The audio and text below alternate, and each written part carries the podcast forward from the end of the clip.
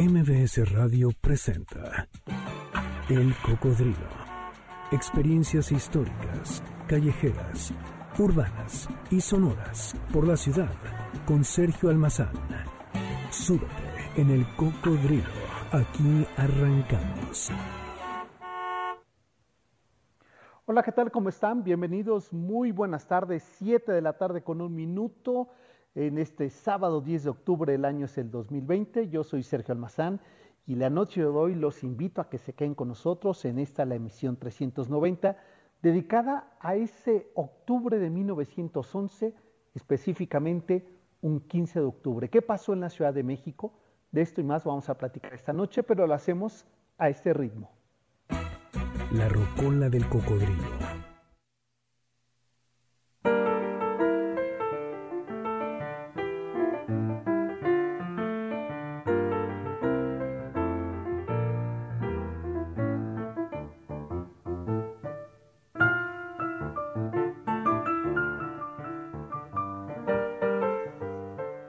Efectivamente la noche de hoy, el ritmo del cocodrilo es cubano, es afrojazz latino y es por supuesto el piano de Dionisio Jesús Valdés Rodríguez, Chucho Valdés. Esto es afrojazz cubano con este hombre virtuoso del piano.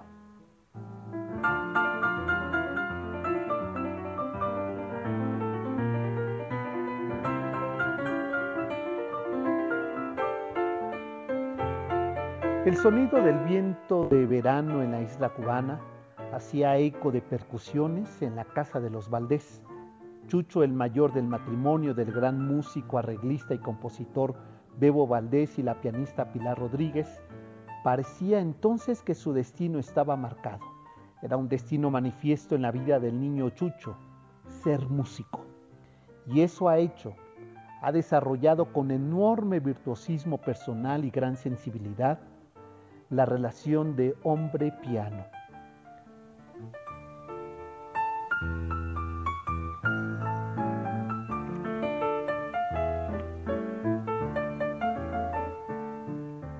Dionisio Jesús Valdés Rodríguez, con tan solo tres años de edad, comenzó a tomar clases de piano y a los seis ya era educado musicalmente por la gran pianista clásica Zenaida Rumó, donde conoció diversos géneros musicales que le valieron a temprana edad incorporarse a las orquestas cubanas de moda, entre las que estaban las de su padre, Bebo Valdés, Sabor a Cuba, donde acompañó a grandes intérpretes de los años 60 como Pío Leiva, Fernández Álvarez, Olga Guillot, Omar Portuondo y Compay II, entre un enorme grupo de cantantes de la época de oro del bolero y la música afrocaribeña.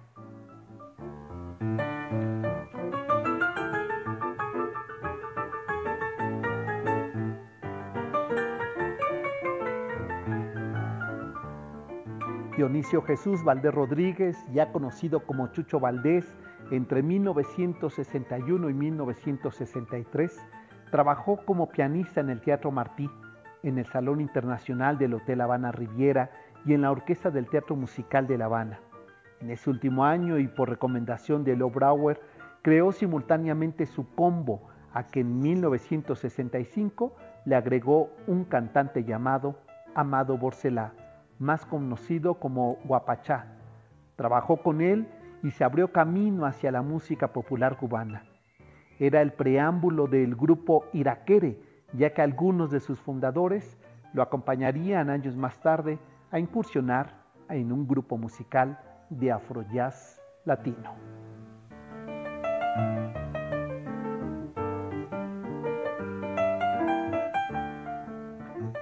1967 incursionaba en la Orquesta Cubana de Música Moderna, bajo la dirección de los maestros Armando Rumó y Rafael Somavilla. Maduran en Chucho Valdés sus conocimientos, consolidándose como líder del grupo. Dentro de esa misma agrupación retoma la idea del combo, un formato de quinteto, y en 1970 debuta con el mismo eh, formato de quinteto en el Festival Internacional de Jazz Jamboree en Polonia, convirtiéndose en el primer grupo cubano que participa en un festival de este género en el extranjero, donde es felicitado por Dave Brubeck y ubicado como Chucho por primera vez entre los cinco pianistas del mundo junto a Bia Elans, Oscar Peterson, Herbie Hancock y Chick Corea. Era el inicio de una muy prolífica carrera de Chucho Valdés.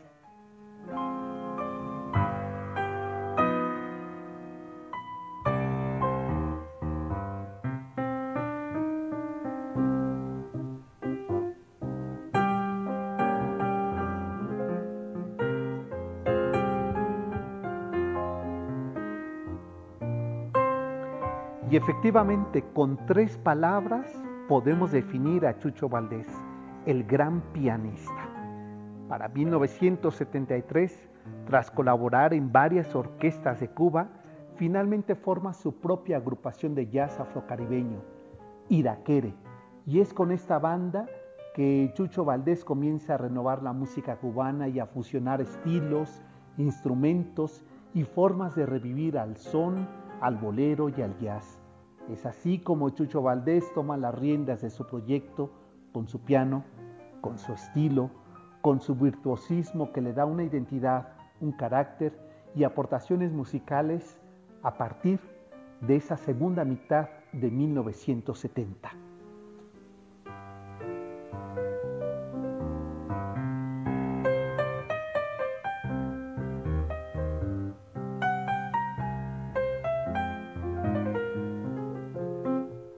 Espacio de 30 años, Chucho Valdés ha sabido revolucionar, acompañar y generar un nuevo sonido y un nuevo estilo que se evidencia en los diversos proyectos que ha podido desarrollar.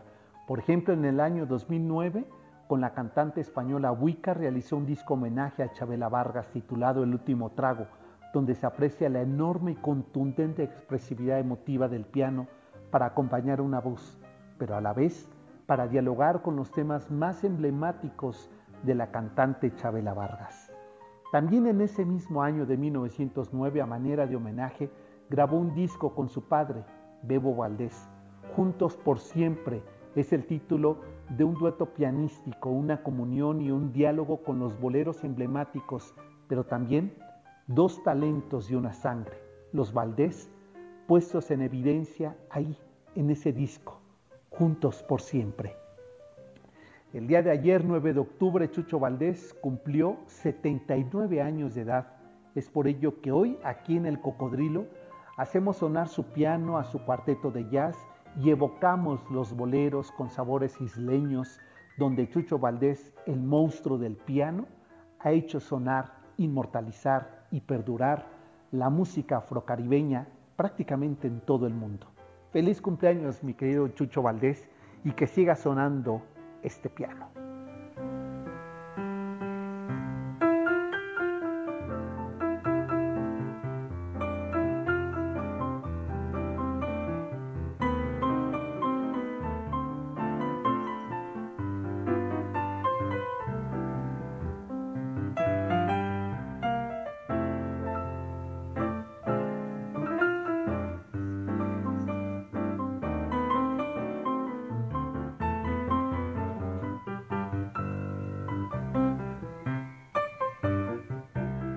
Efectivamente pasarán más de 100 años, más de mil años y seguramente vamos a seguir escuchando y las nuevas generaciones recurriendo al acervo musical de este virtuoso pianista que es Chucho Valdés.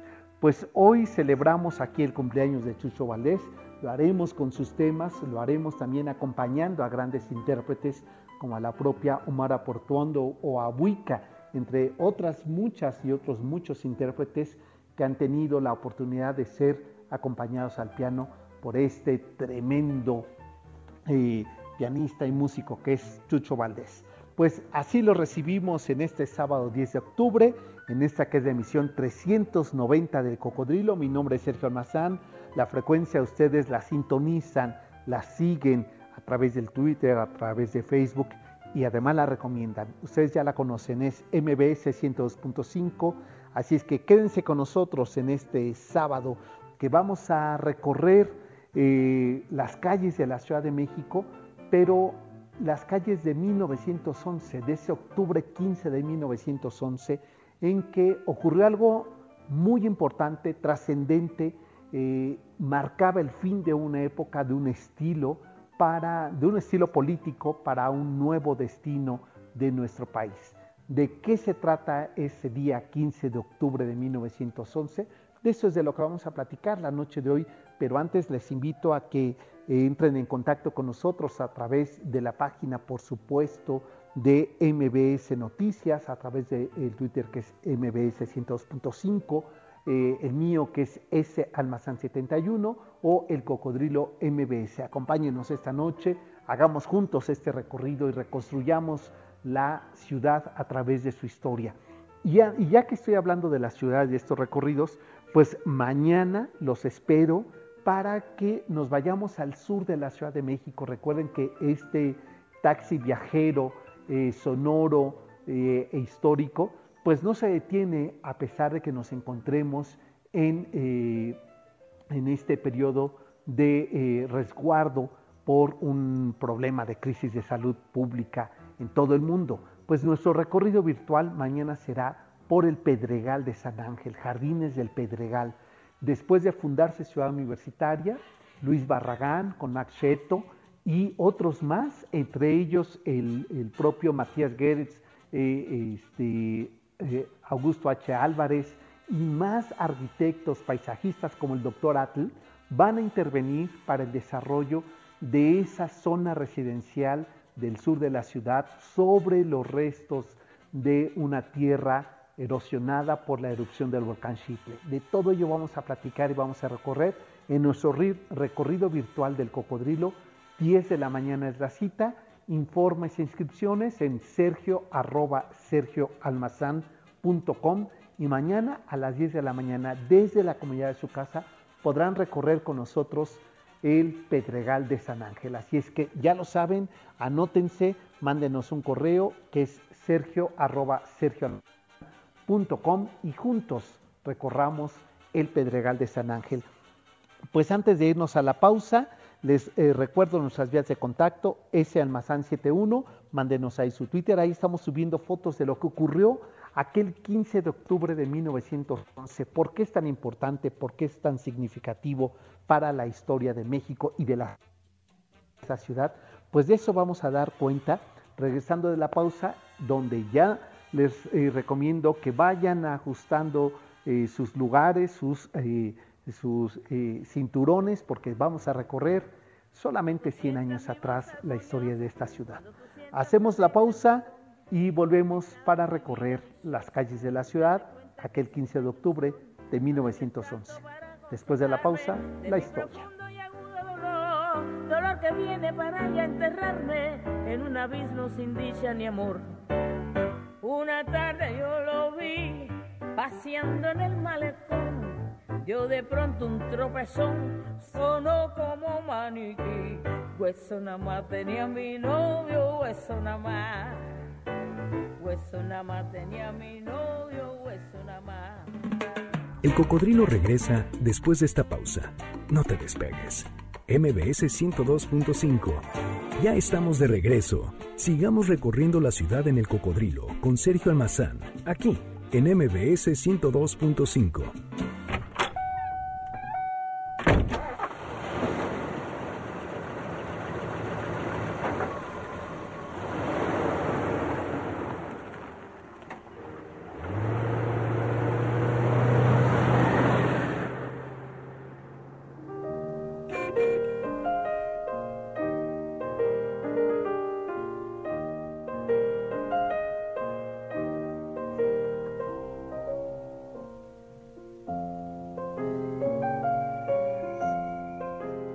Después de aquel mayo de 1911, muchas cosas ocurrieron en este país, en especial en la Ciudad de México, y muchas otras dejaron de ocurrir. Aquí la historia.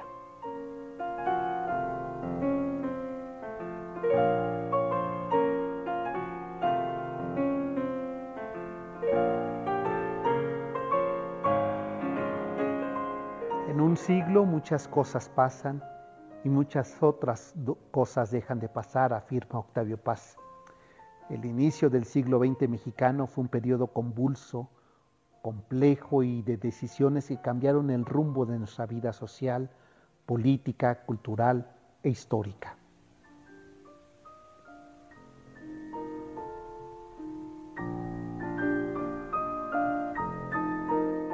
En junio de 1910, el general Porfirio Díaz se reelegía para ejercer su octavo mandato en la presidencia de la República. Con Madero en prisión, acusado por un conflicto agrario que ocultaba la verdadera razón de su cautiverio, su actividad política en contra del régimen del porfiriato, el eventual triunfo de Díaz ocurrió sin mayor conflicto consiguiendo una victoria aplastante del 98.93% del electorado a su favor. Es decir, que la dictadura permanecía casi intacta.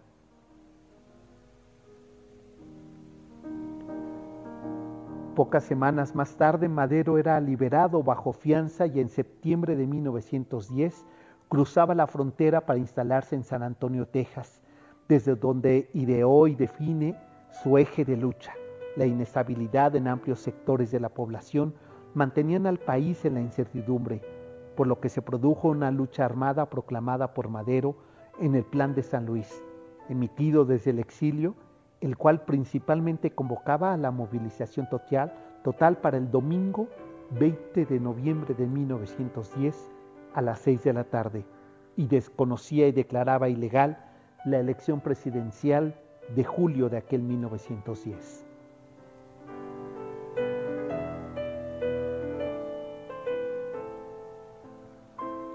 Tras el estallido del movimiento civil armado revolucionario que encabezaron Francisco y Madero, Venustiano Carranza y Álvaro Obregón, se sumarían Francisco Villa y Emiliano Zapata, quienes eran líderes de movimientos campesinos, obreros y agrarios, lo que provocó que en mayo de 1911 Porfirio Díaz presentara ante el Congreso de la Nación su renuncia al octavo periodo de su mandato a la presidencia y con ello marcaba el fin de un régimen que era para esa época ya una dictadura.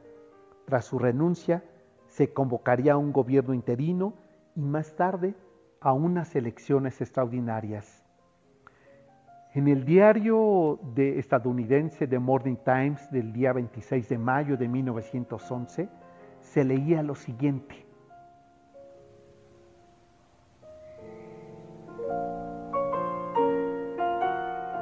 México cambió de presidente hoy sin ninguna de esas manifestaciones de anarquía de las que el gobierno de Díaz ha expresado su temor.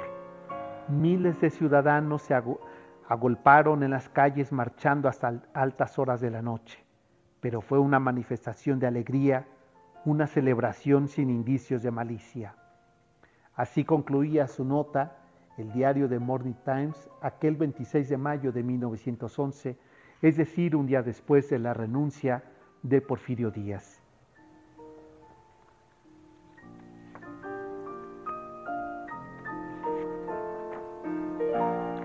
Después de casi 30 años en el poder, a un centenario de la independencia de México, Porfirio Díaz tenía ya 80 años y sufría de varios problemas de salud, entre ellos una severa infección en las encías, sordera y dolor de rodillas al caminar.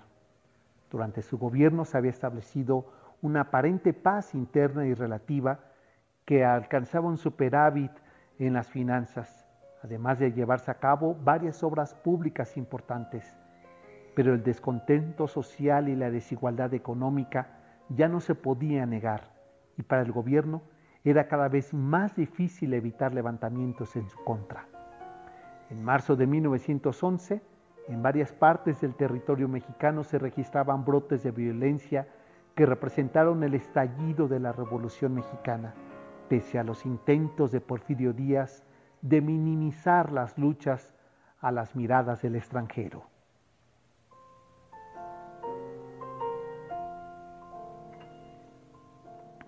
Cuando Porfirio Díaz entregó su renuncia al Congreso en aquel 25 de mayo de 1911, eh, quedaría al cargo como presidente interino Francisco León de la Barra, un indígena al servicio del matrimonio Díaz, narró que después de firmar su renuncia el presidente se dejó caer en un sillón sollozando y le entregó el documento a su esposa, quien le dijo, toma, haz con él lo que quieras.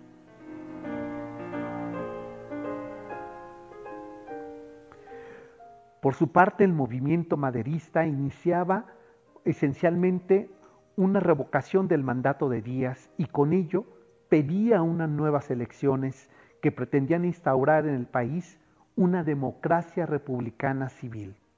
Al igual que el reyismo tuvo un gran impacto casi en los mismos sectores urbanos eh, que el, maderismo, en pocos meses logró crear una amplia red de clubes antireeleccionistas en las principales ciudades del país. Conforme avanzaba eh, este movimiento, también un serio desafío para el régimen porfirista se veía en creces. Y es así como surge Madero al frente con el partido antireeleccionista. En la convención aprobarían el programa político para su campaña electoral, elegirían a sus candidatos para la presidencia, la vicepresidencia y la Suprema Corte de Justicia cuyos magistrados elegían en el mismo proceso electoral. La salida de Díaz fue percibida como el desmoronamiento del sistema político que había imperado hasta entonces y provocó, sin lugar a dudas, pánico y temor entre las élites y, por supuesto, entre los grupos privilegiados que intentaron por diferentes vías salvaguardar sus intereses y buscaron acomodarse en las filas vencedoras o cooptar a algunos de los nuevos líderes insurgentes como era el caso de Francisco y Madero. Sin embargo, ya el país en ese momento de 1911 era otro.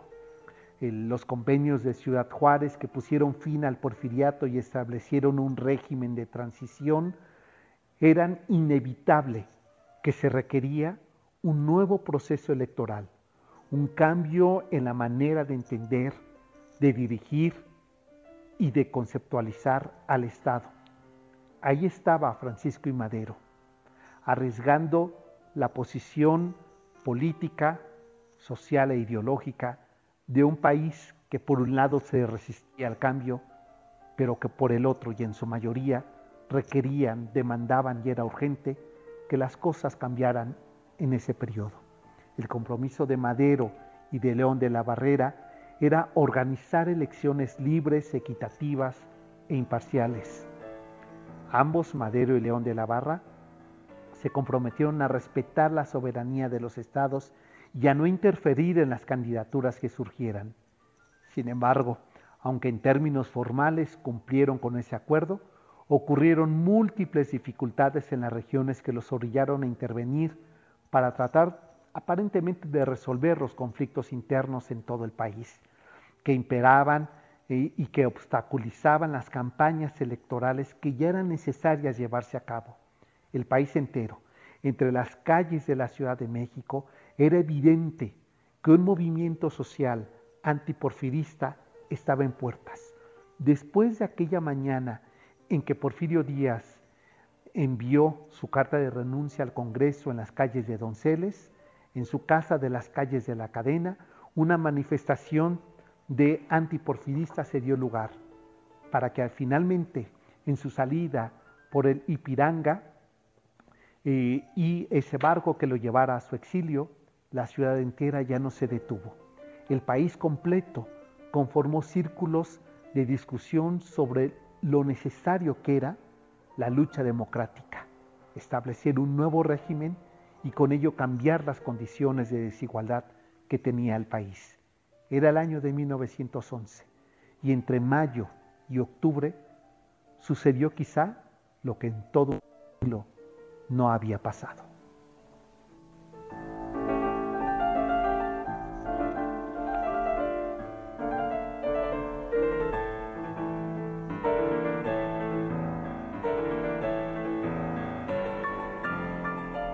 ¿Qué pasó con las elecciones extraordinarias del 15 de octubre de 1911? ¿Quiénes fueron los candidatos y qué vendría tras los resultados electorales?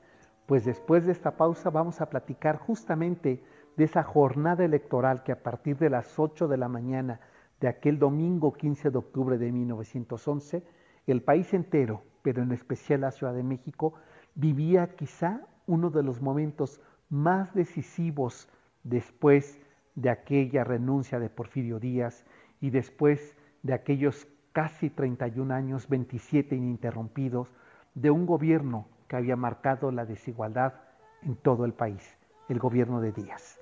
Esto será después de la pausa. En mis ojos, tus manos. Esta noche no voy a rogarte. Esta noche te vas de de veras. Qué difícil tratar de olvidarte sin sentir tú ya no me quieras. Nada me han enseñado los años. Siempre. El cocodrilo regresa después de esta pausa. No te despegues. MBS 102.5. Ya estamos de regreso. Sigamos recorriendo la ciudad en el cocodrilo con Sergio Almazán, aquí en MBS 102.5.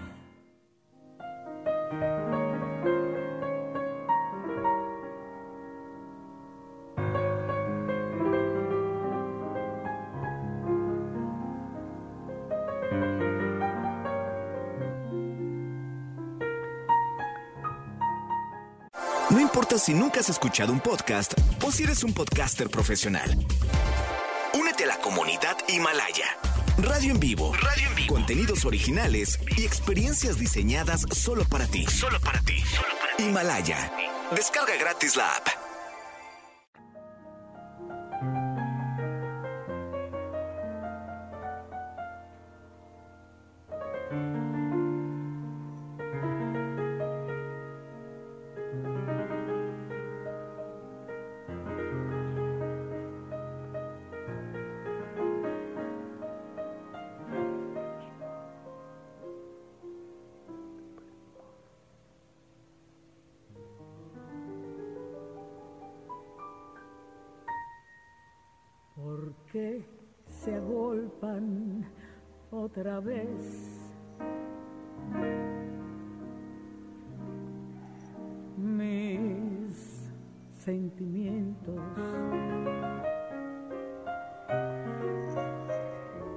No puedo yo vivir?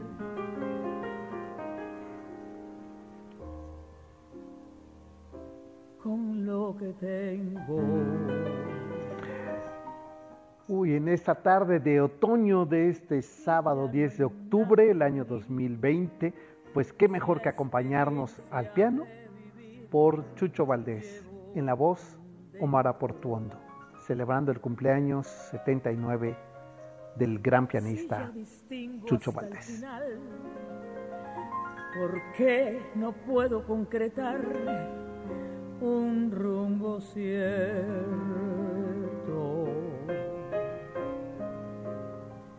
Sería Y bueno, ya que estamos a este ritmo medio íntimo, pues a ver si el Inge eh, Zavala me regala ahí un poco de música de esta banda británica que eh, porque tengo regalos para ustedes, tenemos dos accesos para el eh, concierto eh, que se va a llevar a cabo el próximo 17 de octubre a las 8.30 horas y ya ustedes están escuchando a esta super banda que es Depeche Mode. Pues tendrán concierto vía streaming y tenemos cortesías para ustedes.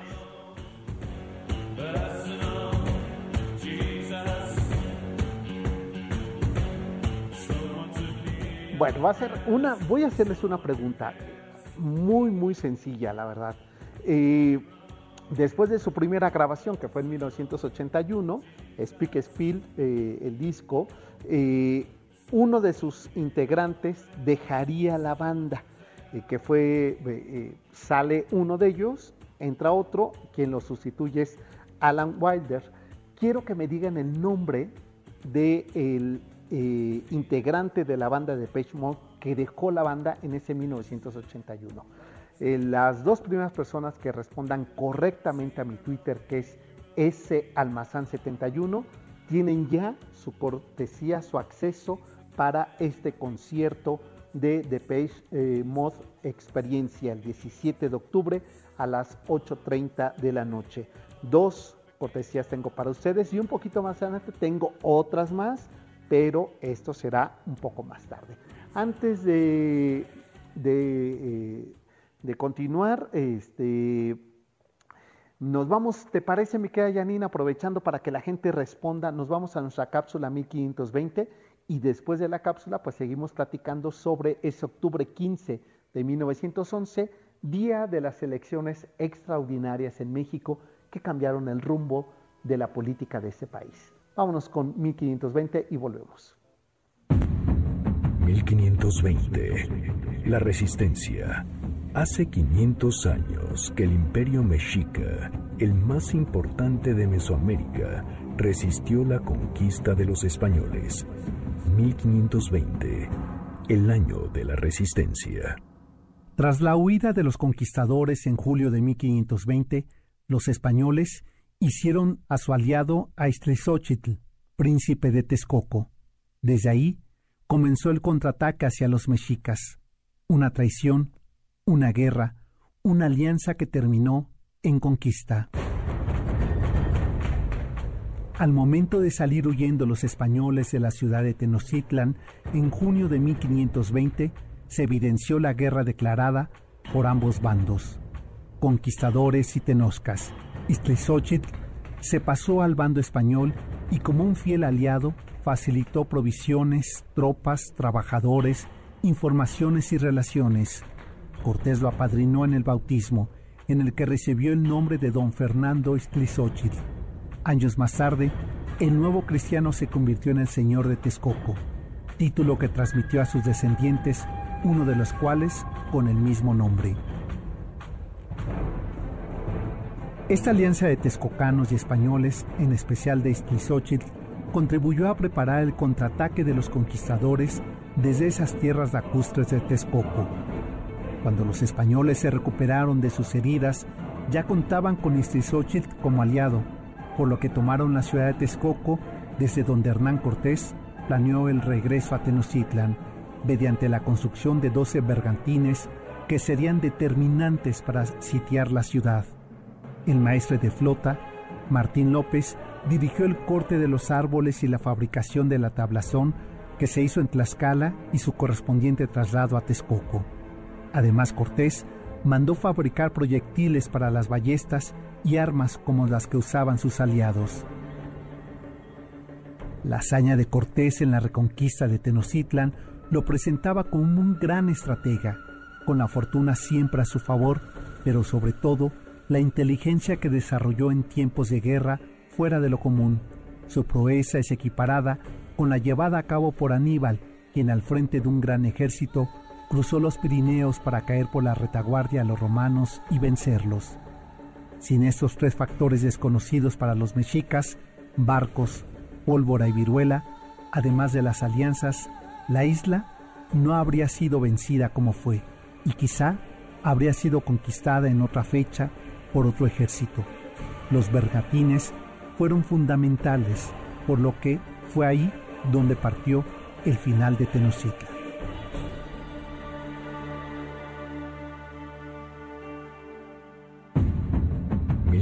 ...1520... La Resistencia. Estamos de regreso con ustedes después de esta cápsula. Recuerden que nuestros programas eh, completos eh, sus, los podcasts, eh, así como cada una de estas secciones de 1520, los pueden escuchar en las plataformas digitales. Estamos en Spotify como El Cocodrilo, ahí nos pueden encontrar, nos pueden encontrar también en iTunes como El Cocodrilo y, eh, y por supuesto que también en la página de mbsnoticias.com entran ustedes a programación, se van al Cocodrilo y ahí encuentran todos los programas de esta serie eh, de 1520, también la de 1519 y los programas completos, así es que nos pueden seguir a través de, también del podcast. Eh, pues vamos a, eh, recuerden que estamos regalando este, unos accesos para el concierto vía streaming de Depeche Mode, experiencia. Y tenemos eh, cortesía. Solamente tienen que contestarme eh, este, quién fue el eh, integrante de la banda que dejaría la banda y en su lugar entró Alan Winder en 1981. Ya Mónica Jarillo contestó mi Twitter que es salmazán71, así es que pues ustedes si tienen la respuesta, mándenme vía, mándenme un tweet con su respuesta y es de ustedes esta, este acceso al concierto de Depeche Mode. Pues eh, antes de que nos gane el tiempo, mi querida Janine, creo que nos da eh, espacio para hablar justo de lo que ocurrió en aquellos años de 1911, después de que las, eh, la renuncia en mayo 25 de aquel 1911 entregaría su renuncia Porfirio Díaz saldría en el Ipiranga, originalmente rumbo a España. Su exilio sería ahí también su lugar residencia de muerte en 1915 en París. Pero ¿qué ocurrieron entonces entre el mes de mayo y octubre? Pues eh, fuerzas conservadoras, fuerzas antireleccionistas, democráticas, comenzaron a formarse como grandes frentes políticos ideológicos que eh, contribuyeron a que efectivamente en nuestro país se llevaran a cabo elecciones eh, eh, extraordinarias para elegir en ese octubre de 1911 pues un nuevo gobierno, un nuevo presidente. Las elecciones primarias para seleccionar a los electores tuvieron lugar el primero de octubre de 1911 en ella se mostró la fuerza del Partido Maderista, que fue el único que tuvo representantes prácticamente en todas las casillas y controló los comicios y los órganos electorales. Los demás partidos no tenían la experiencia política ni los cuadros suficientes para vigilar la elección. La votación se mantuvo en los niveles que se habían presentado antes. Casi 20.000 electores dieron el triunfo a Madero por una mayoría aplastante con 98% de los votos. Quizá el saber de antemano el resultado restó participación popular al proceso. Sin embargo, la elección de vicepresidente fue mucho más competitiva. Eh, Pino Suárez no consiguió alcanzar siquiera la mitad de los comicios, con 49% de los sufragios. Eh, de la Barra quedó en segundo lugar con el 34% y Vázquez Gómez en tercer lugar con el 16%. El voto rural, sujeto a muchos de los controles tradicionales de carácter corporativo, le dio el triunfo a Pino Suárez, quien perdió significativamente en las ciudades, principalmente en la Ciudad de México, en los estados del centro y occidente que votaron mayoritariamente por De la Barra. En términos generales podemos decir que las elecciones de aquel 1911 fueron limpias, aunque se presentaron también como en las elecciones locales irregularidades aisladas que se denunciaron pero que no formaron un eh, estado alterado de los resultados. Hubo protestas de distritos electorales en Coahuila, en México, en Jalisco, Sonora, Veracruz y Tampico, que fueron evaluadas por la Cámara de Diputados que resolvió que no procedían. Era el inicio de un México encaminado a la democracia. ¿Qué pasó el 15 de octubre? De eso vamos a platicar regresando a la pausa. Este es el Cocodrilo, MBS 102.5, la frecuencia. Volvemos.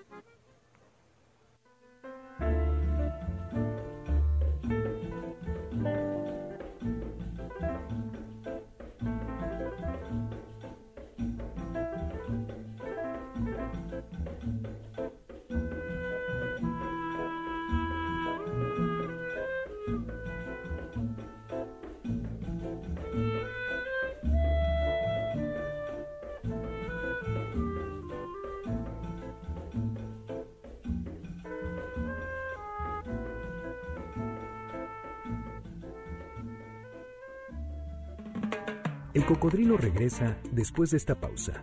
No te despegues. MBS 102.5. Ya estamos de regreso. Sigamos recorriendo la ciudad en el cocodrilo con Sergio Almazán, aquí en MBS 102.5.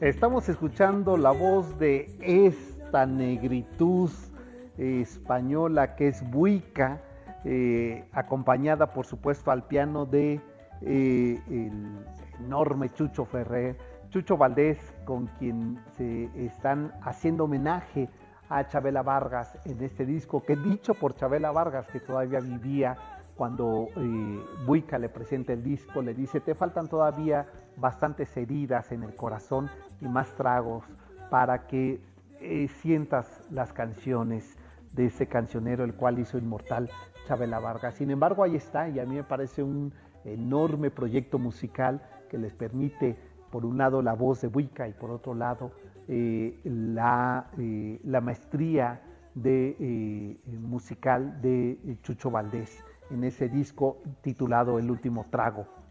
Pues vamos a continuar nosotros aquí en MBS 102.5. Recuerden, todos los sábados a las 7 de la noche tenemos una cita aquí en el Cocodrilo para que se suban en nuestro taxi virtual y nos vayamos recorriendo la historia, las calles, las épocas, los siglos de esta ciudad y así cuando volvamos a salir a las calles la miremos con otros ojos. Ese es el objetivo.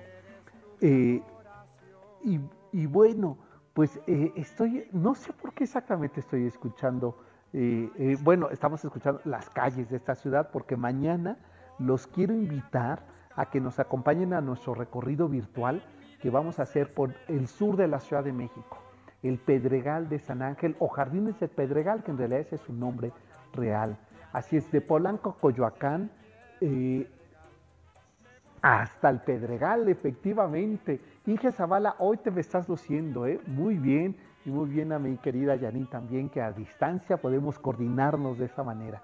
Pues mañana nos vamos al Pedregal eh, de San Ángel, después de haberse planeado por Mario Pani eh, este, y Villagrán, aquella enorme ciudad universitaria, se crea otro proyecto gracias a Luis Barragán, a Gerardo Murillo, efectivamente el doctor Atl, y a eh, Diego Rivera, a Max Scheto, este México-alemán, este arquitecto México-alemán, que crean esa zona residencial del sur de la ciudad llamado el Pedregal. Pues vamos a hablar de la arquitectura funcionalista, de la famosa arquitectura orgánica de Howard, eh, vamos a hablar de los estilos y los materiales con los que se construyó esta eh, zona residencial, eh, por supuesto del primer trabajo de Matías Guedes de arquitectura urbana de concreto. De esto y más vamos a platicar mañana. 10 de la mañana es nuestra cita.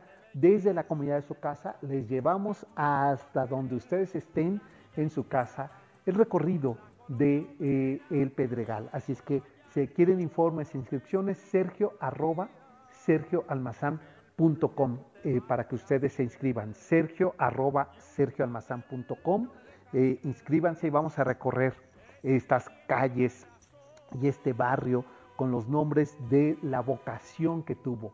Fuego, cráter, agua, lluvia, eh, risco.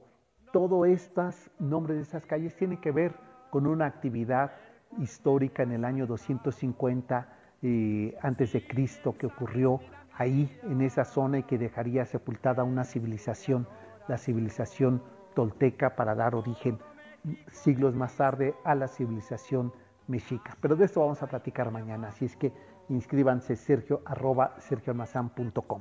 Antes de que nos gane el tiempo que ya nos está ganando, eh, este, quiero mm, eh, invitarles porque tenemos otra promoción para ustedes. A ver si por allí sí me localizaron. Eh, no saben cómo hago sufrir a mi equipo de producción porque se me ocurren cosas en los cortes. Pero ahí está. Este es un tema que hay que ponerse de pie. No les digo de quién se trata porque es la pregunta que les quiero hacer.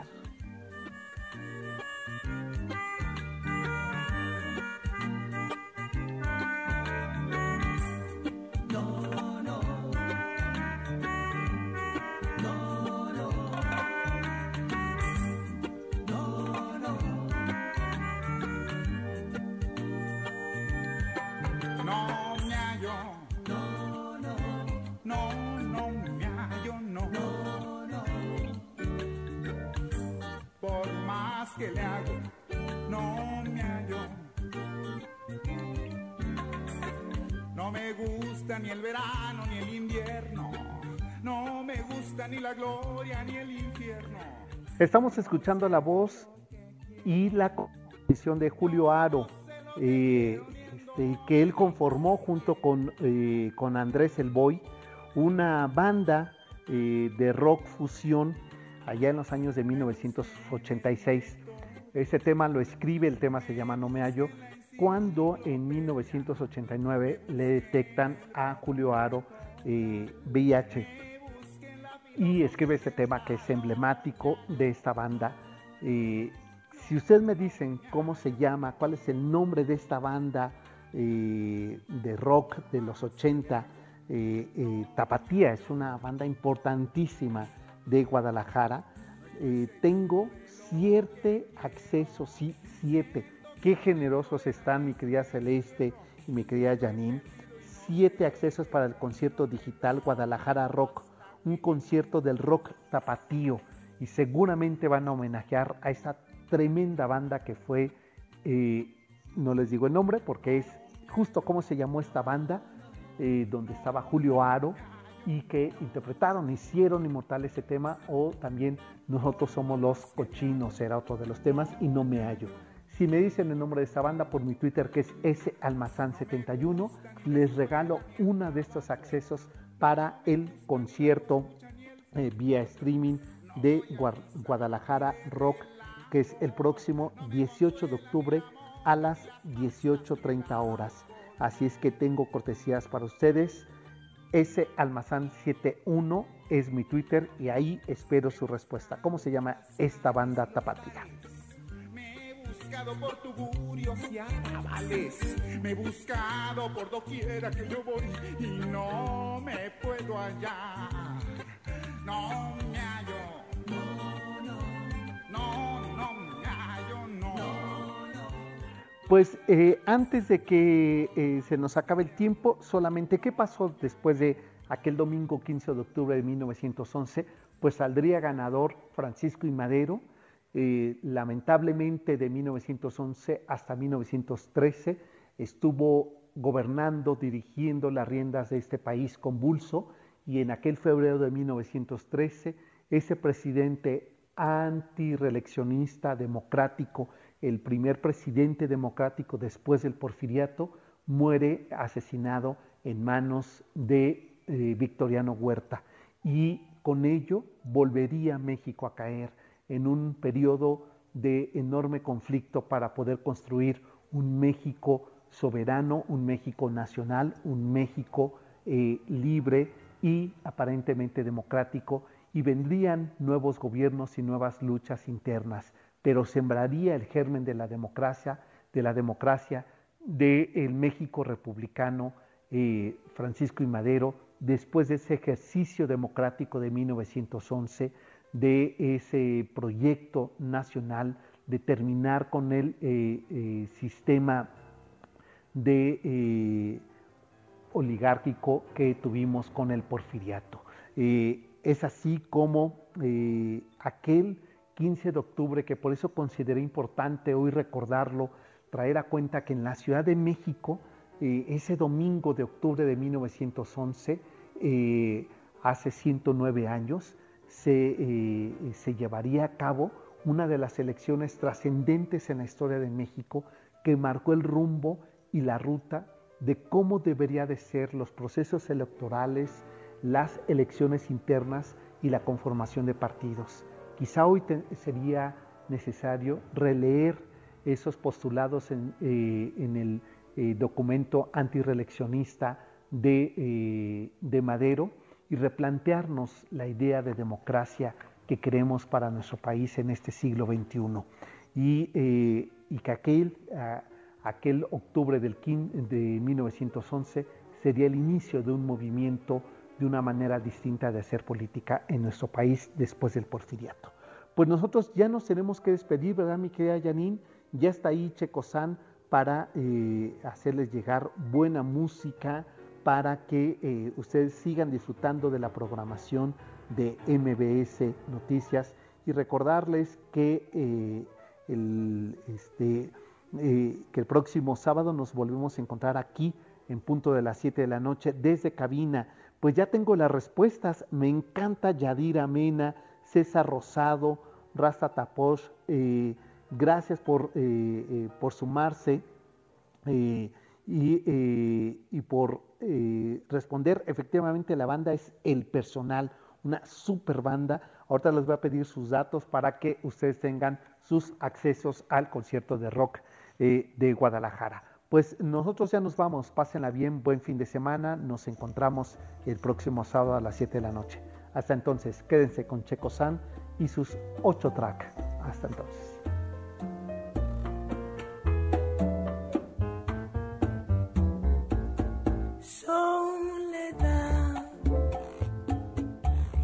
Una noche sin estrellas cuando al irte me dejaste tanta pena y tanto mal.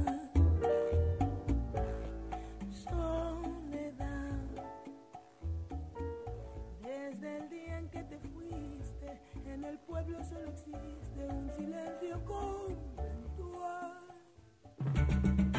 MBS Radio presentó El Cocodrilo. Experiencias históricas, callejeras, urbanas y sonoras por la ciudad. Súbete en El Cocodrilo. Nos escuchamos el próximo sábado aquí, en MBS 102.5.